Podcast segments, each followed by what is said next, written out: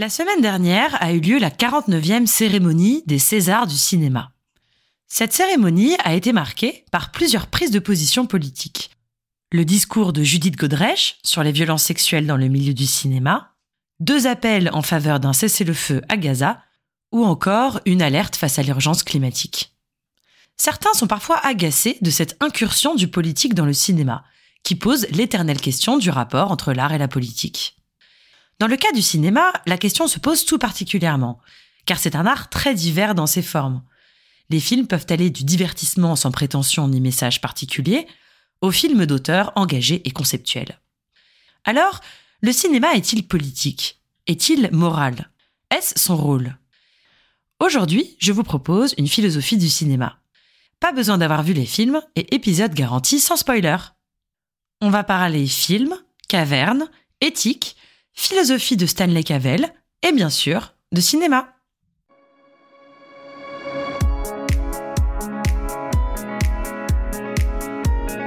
Bonjour à toutes et à tous et bienvenue dans le fil d'actu, le podcast qui porte un regard philosophique sur l'actualité.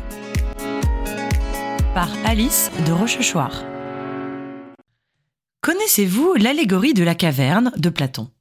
Dans ce récit, Platon décrit des hommes enchaînés dans une caverne, qui font face à un mur éclairé par une lumière. Sur ce mur, d'autres hommes projettent des ombres, comme un théâtre d'ombres chinoises. Les hommes enchaînés regardent ces ombres comme s'il s'agissait de la réalité, sans savoir qu'un vrai monde existe en dehors de la caverne. Le rôle de la philosophie, selon Platon, est alors de sortir de la caverne, c'est-à-dire de s'affranchir de nos illusions et de nos croyances pour aller vers la vérité. Mais cette caverne ne vous fait-elle pas penser au cinéma? Nous regardons un écran dans une salle sombre et nous entrons dans un monde qui n'existe pas pendant quelques heures, un monde projeté par un projectionniste. Le cinéma nous plonge-t-il dans l'illusion? Nous éloigne-t-il du réel, de la vérité et donc de la philosophie? Est-ce que finalement, quand nous allons au cinéma, nous entrons délibérément dans une caverne faite d'ignorance et de manipulation? Le philosophe américain Stanley Cavell, mort en 2018, a consacré une partie de ses recherches au cinéma. Mais avant cela, il a redéfini ce qu'est la philosophie. Pour lui, la philosophie n'est pas la recherche de la vérité absolue, abstraite, mais c'est un mode de vie ordinaire, quotidien, une façon d'être au monde. Le but de la philosophie n'est pas de sortir de la caverne pour toucher le vrai et élaborer de grandes théories, mais plutôt de donner de l'intérêt à la vie ordinaire. La philosophie de Cavell s'inspire du scepticisme. Il défend l'idée que notre rapport au monde n'est pas un rapport de connaissance, mais un rapport d'expérience, de mode de vie. Alors, la philosophie ne cherche pas la vérité, mais l'éthique. Or, l'éthique, selon lui, ce ne sont pas des problèmes théoriques et des grands principes moraux, mais une pratique de la vie ordinaire, une construction de soi-même chaque jour dans le quotidien. Autrement dit, l'éthique n'est pas une somme de décisions, de jugements théoriques qui portent sur des grands problèmes moraux, mais c'est une vie réelle. Cavell nous dit La vie morale est faite d'entrelacs de préoccupations et d'engagements, où l'on est voué à se perdre à un moment donné, et où l'on a besoin de faire appel aux mots crédibles et bienveillants des autres afin de retrouver sa voie, voie dans laquelle on peut à tout moment avoir à choisir et à décider à quelle représentation de nous-mêmes nous accordons le plus de valeur. C'est ce que Cavell appelle le perfectionnisme moral. L'idée, c'est que l'éthique est une construction de soi-même, chaque jour. Nous devons, à chaque moment, nous interroger sur ce qui importe, sur nos défaillances, et chercher à constamment nous améliorer. Or, c'est dans le cinéma que Cavell trouve une expression artistique et philosophique de ce perfectionnisme moral.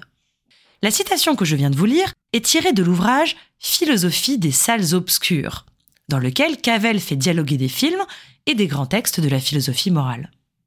Le cinéma, pour Cavell, est un art de l'ordinaire.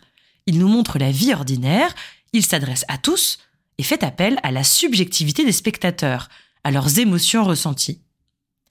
Le cinéma nous montre des conflits de la vie quotidienne, des dialogues dans lesquels les personnes ne se comprennent pas toujours, ce qui permet de nous ouvrir à ce qui est différent de nous, et de mieux comprendre les disputes et les incompréhensions qui jalonnent notre vie.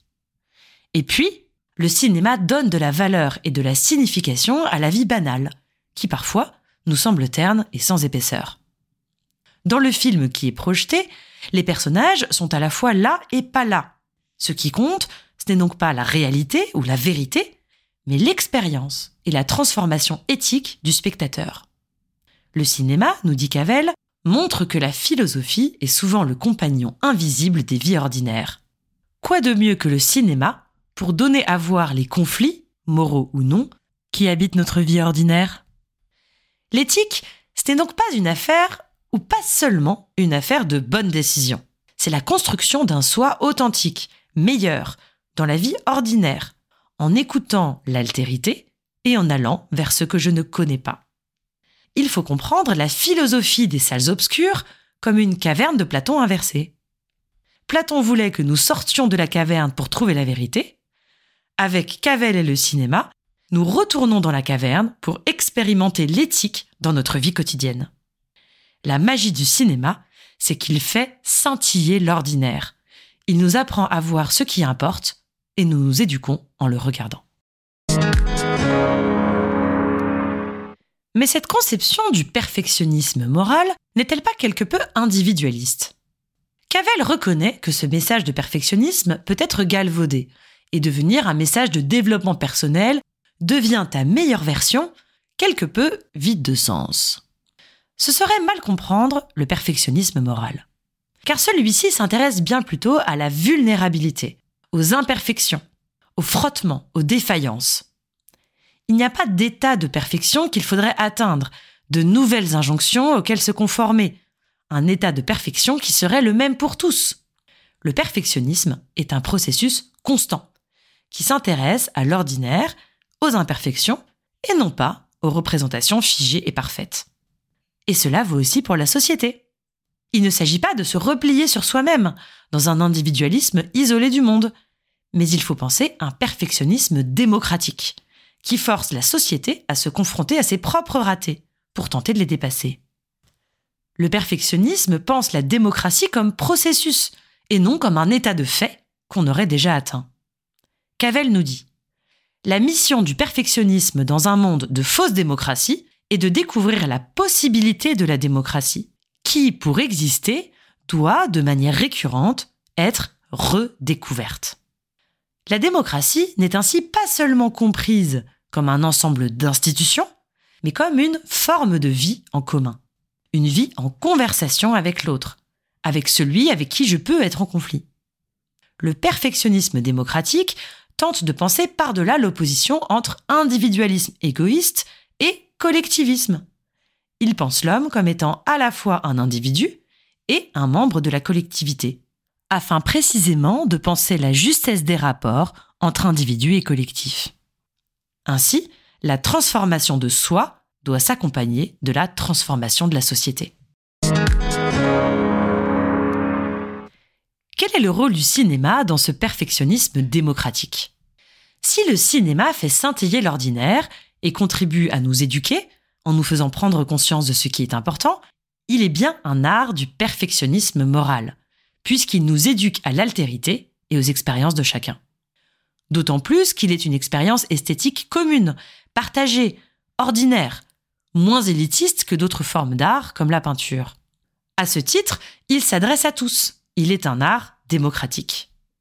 Il n'y a donc rien d'étonnant à ce que le cinéma ait un message et une mission politique.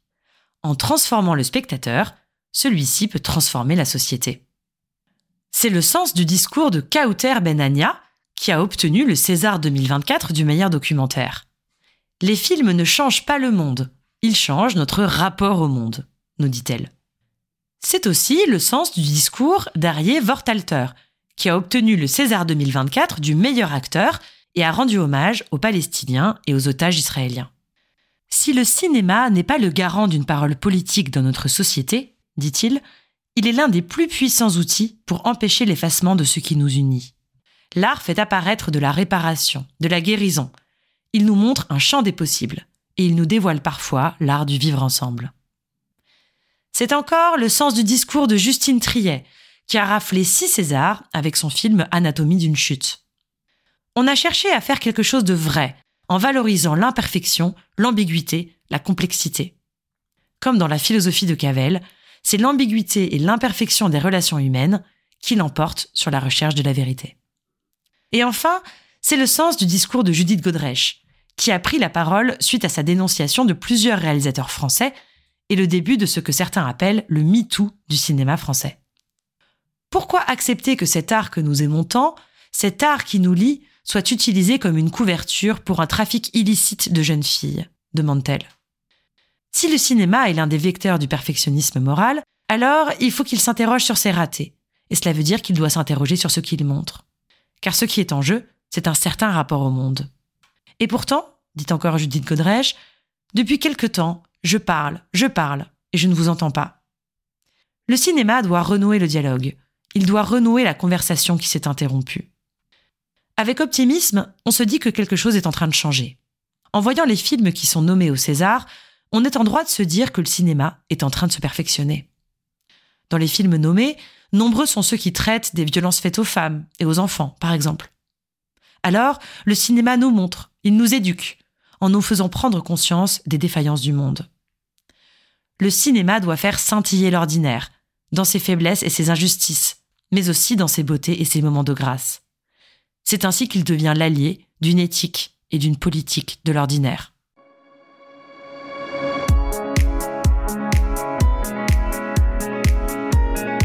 C'est la fin de cet épisode. On se retrouve bientôt pour un nouveau fil d'actu.